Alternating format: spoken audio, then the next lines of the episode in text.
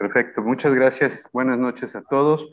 Es un honor, un gusto y una gran alegría el poder estar con ustedes y agradecer eh, la invitación de la Escuela Latinoamericana de Oncología para poder participar con todos ustedes y transmitir lo más relevante que ha habido en el ámbito del COVID y cáncer, este binomio que nos ha puesto de cabeza en el último año y en el cual nuestros pacientes han sufrido muchas alteraciones. Para esto, para cumplir los objetivos de esta sesión, me gustaría poder eh, presentar a quienes me harán el honor de estar con nosotros.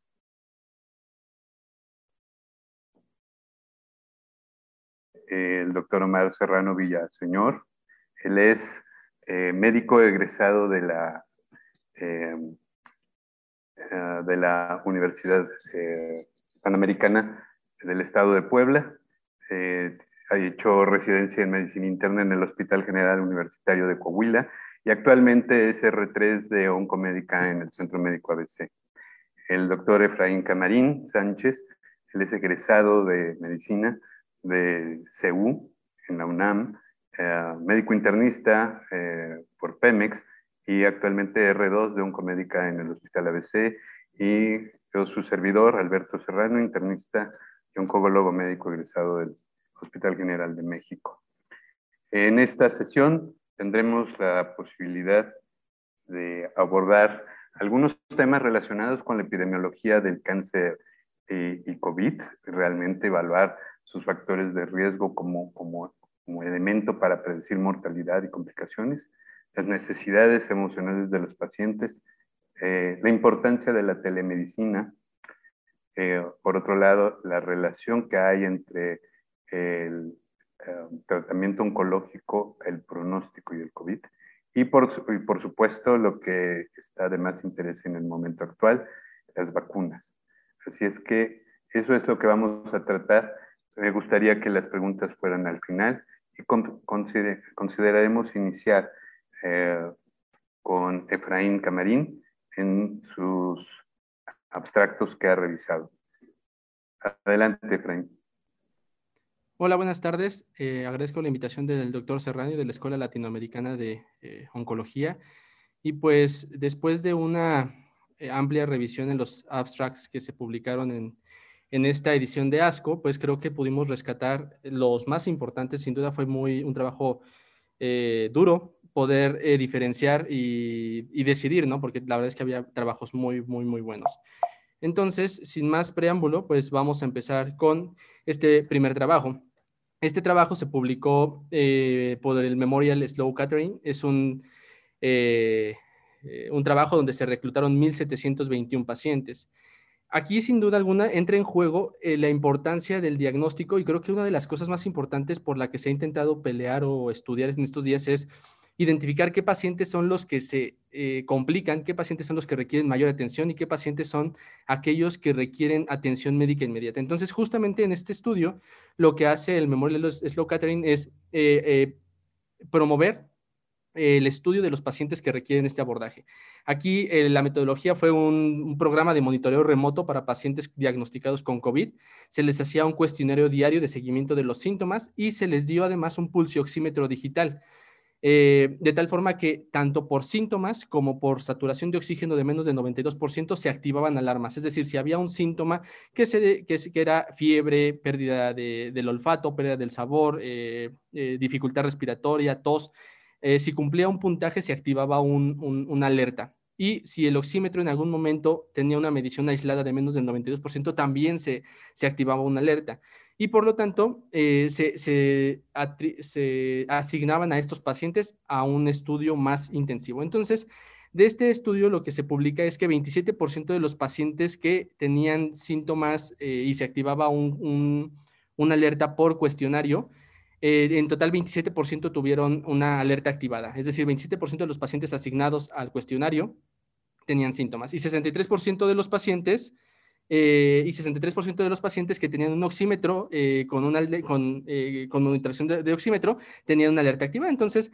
aquí vemos que los pacientes, lo más importante es que de ellos, 3% de todos los pacientes que activaron una alerta fueron asignados a un nivel más alto y se les hizo un cuestionario al terminar el estudio y dentro de, dentro de los hallazgos es que los pacientes se sentían mucho más cómodos, se sentían más eh, tranquilos por el monitoreo que tenían los pacientes eh, después de, este seguimiento. Entonces, aquí podemos ver que ellos lograron establecer este, este cuestionario y este, esta monitorización con oxímetro con una saturación de menos del 92%, eh, con, un, con buenos resultados, por lo menos en cuanto a detección de casos graves.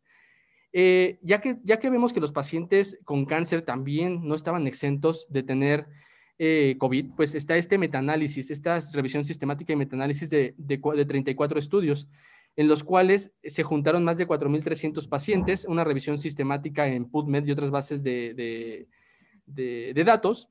Y aquí se pudo ver eh, que buscaban qué tantos pacientes con cáncer y con COVID requerían terapia intensiva, qué tantos pacientes tenían complicaciones leves, qué tantos tenían complicaciones moderadas y cuántos habían requerido ventilación invasiva. Entonces, de estos 4.300 pacientes, se destaca que la mortalidad es del 25.2%, 11.9% requirió terapia intensiva y 25.2% estaba clínicamente estable. Esto es muy importante porque la mortalidad global mundial está entre el 1 y el 3% dependiendo del, del, grupo de estudio, del grupo de pacientes. Aquí podemos ver que el 25% de los pacientes tenían una mortalidad con cáncer y COVID.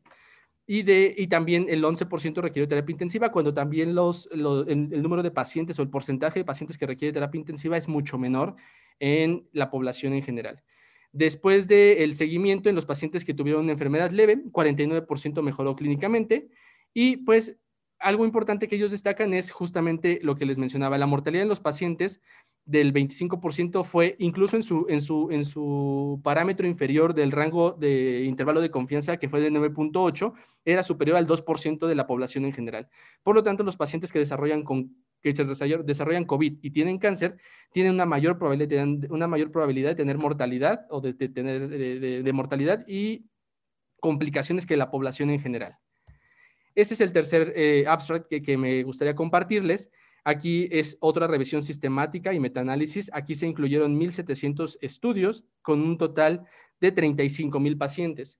Y dentro de ellos también estudian o intentan ver la tasa de letalidad de los pacientes con COVID y cáncer, que ellos eh, concuerdan muy parecido al estudio pasado, 25.5%, pero hacen además la diferencia de aquellos pacientes que tenían cáncer de pulmón y cáncer de mama. Aquí podemos ver que el cáncer de pulmón eran 46 estudios con 1.500 pacientes y cáncer de mama 32, 32 estudios con 1.300 pacientes.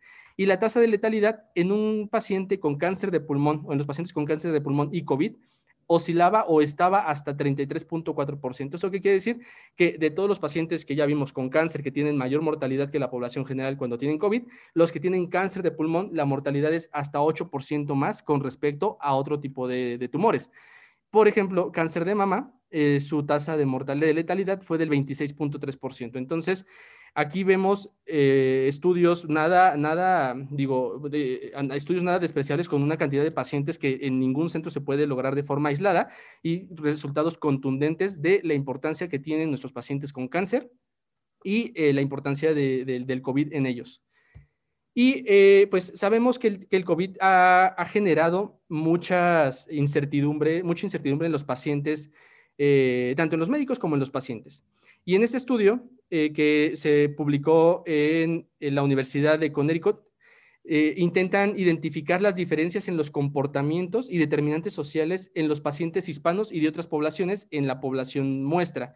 ¿Eso qué quiere decir? Que compararon población hispana contra población no hispana. Y de todos ellos, pues como sabemos, la población hispana, pues por las condiciones eh, quizá laborales en, otros países tienen eh, una carga psicológica un poco mayor a las poblaciones no hispanas. Y en este estudio se incluyeron 180 pacientes. Se realizó a todos los pacientes un cuestionario de 27 ítems, el cual fue validado, y se vio que en comparación con los pacientes, con la población general, que se abrevia como PG, el riesgo percibido de COVID-19 por la población hispana eh, fue mucho mayor. 93% contra 86, 87% tenían o consideraban, una, consideraban probable cancelar o evitar reuniones sociales. 54 contra 46% cambiar su rutina diaria. Esto, pues finalmente es algo que todos deberíamos de hacer o debimos haber hecho en la pandemia. Sin embargo, eh, los resultados siguientes es lo más importante. 26% de la población hispana contra 10% tendrían dificultades de mantenerse al día con los gastos diarios y 40% contra 10% de la población general versus con población hispana tendrían preocupaciones sobre asegurar el alimento a corto plazo. Por lo tanto, eh, COVID se consideró como una amenaza, además para la salud, que ya la conocemos, a una amenaza financiera y una amenaza psicológica en esta población hispana. Por lo tanto, eh, los temores sociales financieros eran mayores en este, en este grupo de pacientes. Y finalmente en este estudio, pues se hace el, eh, seguimiento de 70 pacientes a un grupo de intervención y 43 pacientes en un grupo control, donde se les daba seguimiento, eh, vigilancia oncológica, psicoeducación, oncología y apoyo sexual.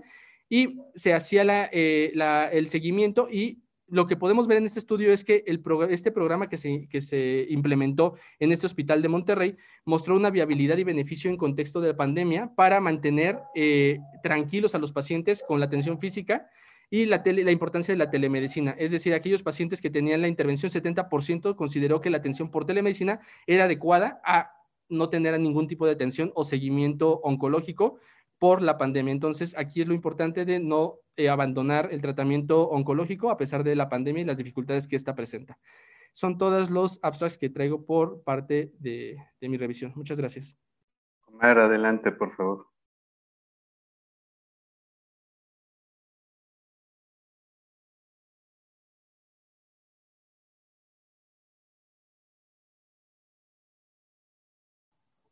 Bueno, buenas tardes. Primero quiero agradecer a al doctor Serrano por habernos invitado y a la Escuela Latinoamericana por la invitación a, compartir estos abstracts. Yo también les voy a presentar cinco abstracts que nos parecen relevantes discutir. El primero es el estudio Capitol, en el que se basan eh, los desenlaces en pacientes con terapia sistémica para el cáncer durante la pandemia. Este fue realizado en el Institute Bar Cancer y el objetivo primario es describir las características clínicas en la incidencia y la severidad de la infección por COVID-19 en pacientes con terapia anticáncer.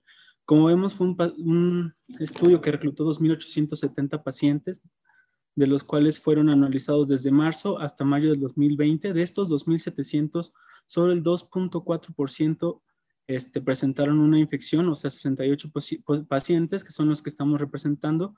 Como vemos eh, en este estudio, nos dice que el riesgo de muerte incrementó con un OR de 9.48 y los intervalos de confianza sin pasar la unidad, como vemos en, en, la gráfica.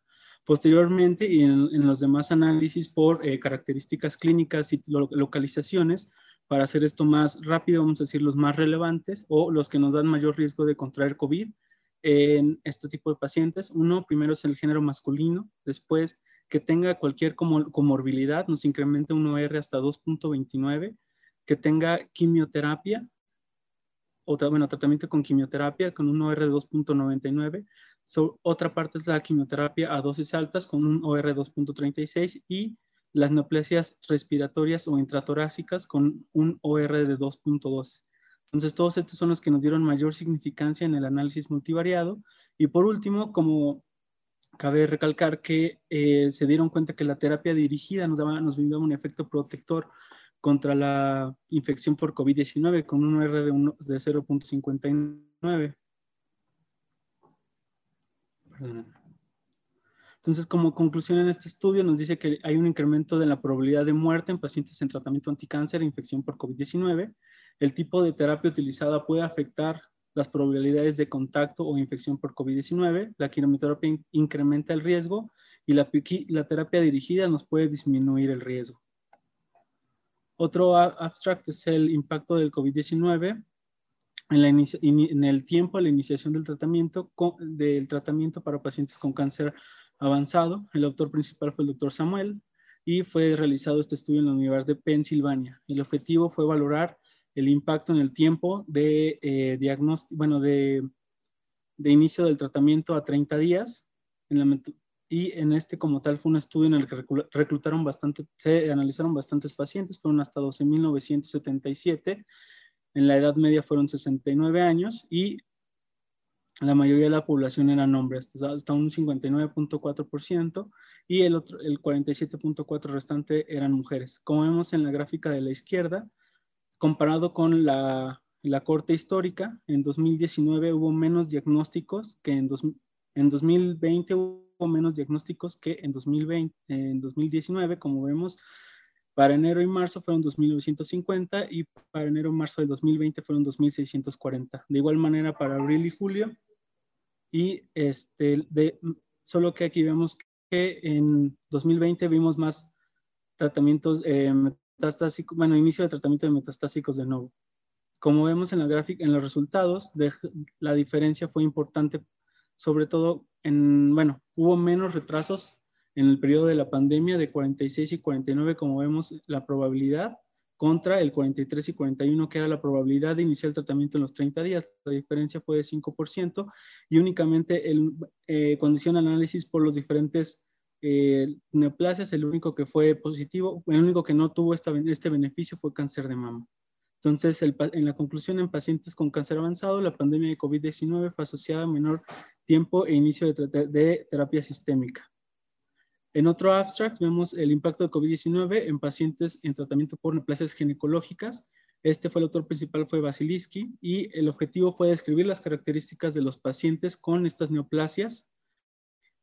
Este fue un estudio retrospectivo en pacientes que al menos hayan tenido un tratamiento y como vemos una, la parte importante, vemos que la mortalidad a seis meses eh, no tuvo una diferencia. Vemos que en el 2019 fue de 8.1, mientras que en el 2020 20 fue de 6.9, si no es, no es algo remarcable. La edad media fue de 61 años y solo un paciente tuvo un eh, retraso en el tratamiento por COVID-19.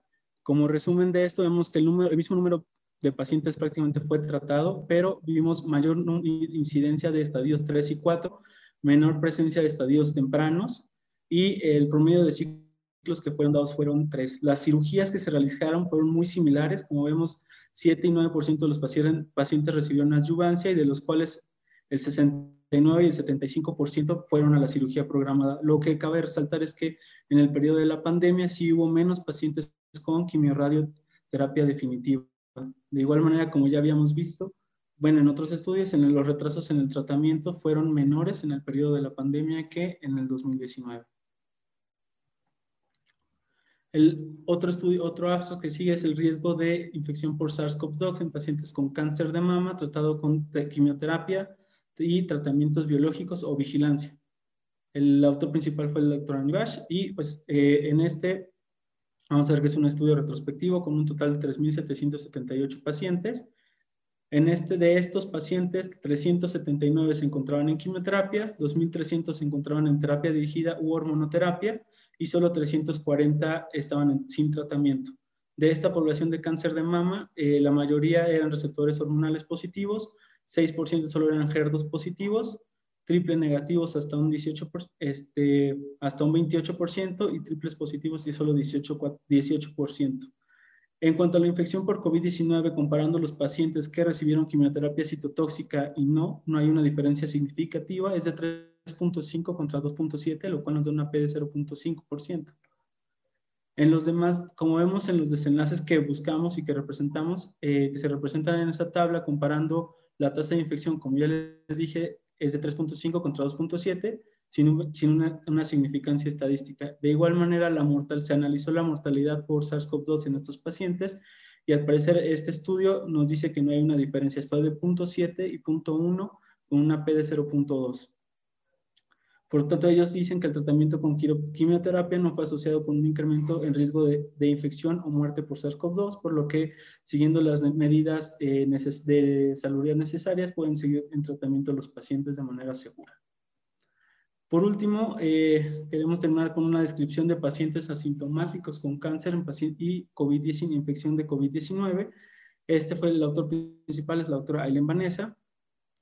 El objetivo pues, fue describir las características de la población que vamos a comentar. Es una cohorte retrospectiva este, y fueron 742 pacientes los que se estudiaron, de los cuales el 27% o 205 fueron asintomáticos. Para decir eh, en resumen, eh, la mayoría eran mayores a 61 años. Este, bueno, tenían 60, 61 años.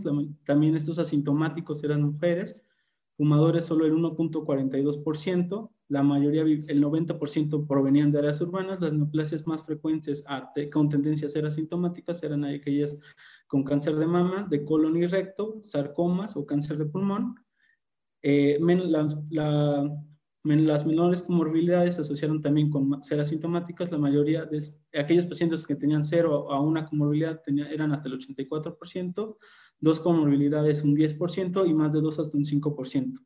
La enfermedad metastásica eran 35% y en cáncer en progresión eran hasta un 8.7%. La los pacientes asintomáticos con enfermedad estable eran el 40% de la población. Al hacer el análisis multivariado, vemos que aquellos que son estadísticamente significativos para los eh, para ser asintomáticos son aquellos que sean entre 18 y 30 años, que se encuentren en remisión de la enfermedad o que no tengan un tratamiento citotóxico aquellos con un OR significativo para este, enfermedad sintomática son aquellos hombres que, tengan cualquier comorbilidad y que tengan, se encuentren en progresión de la enfermedad. Entonces, en este estudio vemos que los pacientes con una mayor probabilidad de presentar la infección por COVID-19 asintomática son aquellas mujeres entre 18 y 30 años que, tengan el cáncer en remisión o que estén en vigilancia y que tengan un ECOV de cero o estén sin comorbilidades. Y esos son todos los, los abstracts que yo revisé. Muchísimas, muchas gracias.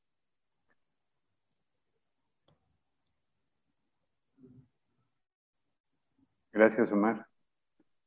¿Me dejas compartir la pantalla, por favor?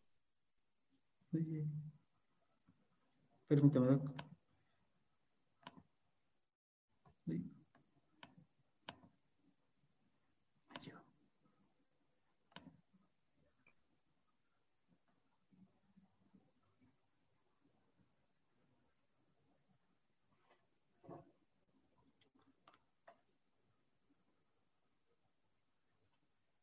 Bien, yo me voy a dirigir con ustedes a presentarles um, solamente un par de abstractos.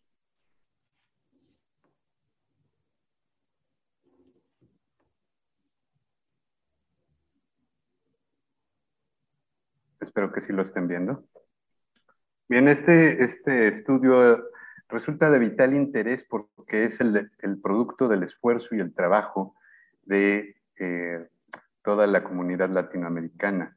Y um, aquellos coordinadores de este estudio llevaron a cabo una encuesta de bastantes eh, tópicos a considerar en 20 países con alrededor de 700 oncólogos participantes a los cuales se les pidió saber si su hospital o ellos atendían directamente COVID, el 56% dijo que sí, y cuando se analizó cuáles eran las conductas y los cambios en la atención que habían recibido eh, para tratar a estos pacientes, vean que la telemedicina importantemente se llevó a cabo entre los pacientes, entre los médicos que eh, atendían COVID versus los que no lo atendían. Se dijo que casi el 60% habían modificado sus, eh, tratamientos empleados y se describió que entre los pacientes había una limitación a este tipo de estudios en una proporción importante. Incluso los cirujanos comentaron que eh, hasta el 80% habían sufrido retardos o cancelaciones de sus cirugías. Y desde el punto de vista de la aplicación de tratamiento, vean ustedes cómo eh, ya sea el retraso, el cambio, el diferimiento, la cancelación de los tratamientos oncológicos fue muy común en este, para estos pacientes.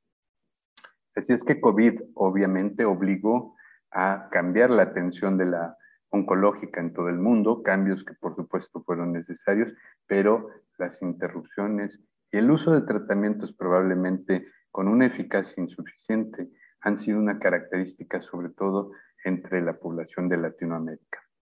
Desde el punto de vista de las vacunas, ha surgido, eh, había surgido ah, muy poca experiencia en los estudios eh, fase 2 randomizados o fase 3 eh, publicados originalmente. Pero desde el punto de vista de la vacuna de Pfizer, ustedes ya pueden ver aquí este estudio con más de 6.300 pacientes oncológicos, de ellos la mayoría con enfermedad metastásica, los cuales ya habían recibido casi todos dos dosis o al menos una en más de 1.500 pacientes, a los cuales se les evaluó eh, sus síntomas utilizando eh, estas, estas herramientas de, diagnóstico eh, sintomático. Y lo que ustedes pueden ver es la presencia de distintas neoplasias que se utilizaron, se trataron eh, y recibieron estas vacunas, la mayor parte cáncer de mama o cáncer geniturinario hematológicas.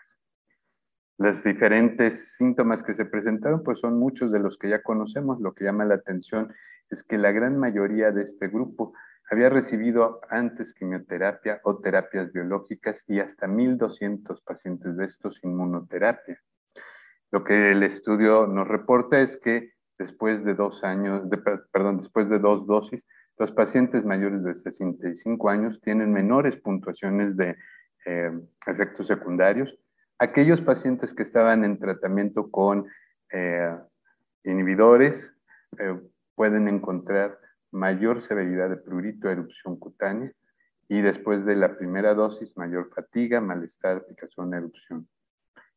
También el estudio fue capaz de determinar que en 600 pacientes se realizaron pruebas de PCR y solo 23 de ellos salieron positivos, es decir, una eficacia mayor al 99% y se encontraron positivas predominantemente entre eh, los primeros siete días de la aplicación.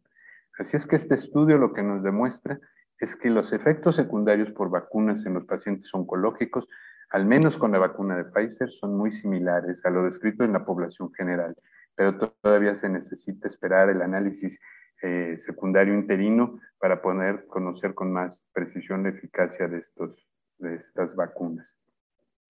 El segundo y último estudio es un estudio que se realizó a través de una encuesta americana eh, online eh, en, esta, en esta página web, Inspire Online Health Community, en donde se registraron más de 19 mil personas que respondieron la encuesta y de estas casi 5 mil fueron pacientes con cáncer, que ustedes pueden ver aquí sus características.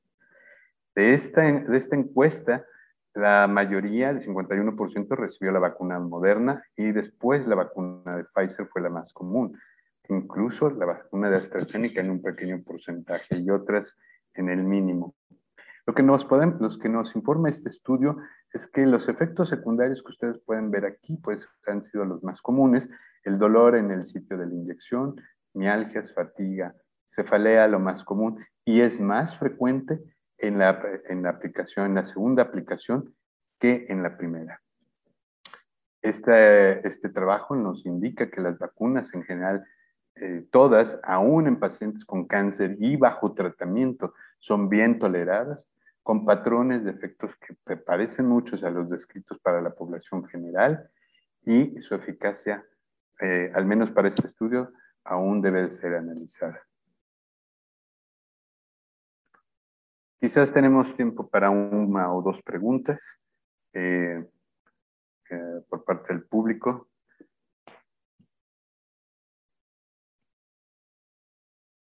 Si no, yo le preguntaría básicamente a, primero a Efraín, eh, en la actualidad, bajo las nuevas condiciones de la pandemia, ¿cuáles son las medidas que debemos de seguir llevando a cabo para los cuidados de estos pacientes? Pues según el estudio de la doctora Cintia Villarreal, que se llama JIF, eh, el, seguimiento de los pacientes a través de telemedicina, el seguimiento tanto oncológico por un médico oncólogo de su enfermedad, eh, va de base, vaya, más eh, también el seguimiento psicológico, el seguimiento de síntomas de COVID, el monitoreo, pues son las cosas que debemos de, estar vigilando en nuestros pacientes con cáncer.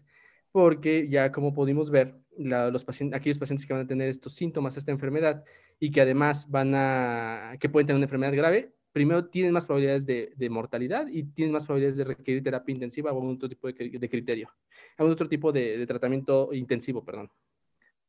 Gracias. Omar, eh, básicamente con todo lo que has platicado hasta el momento, ¿consideras que la quimioterapia es un factor de riesgo para adquirir una enfermedad por COVID más severa, eh, qué podemos hacer para, estos, para manejar estos casos. Por el momento,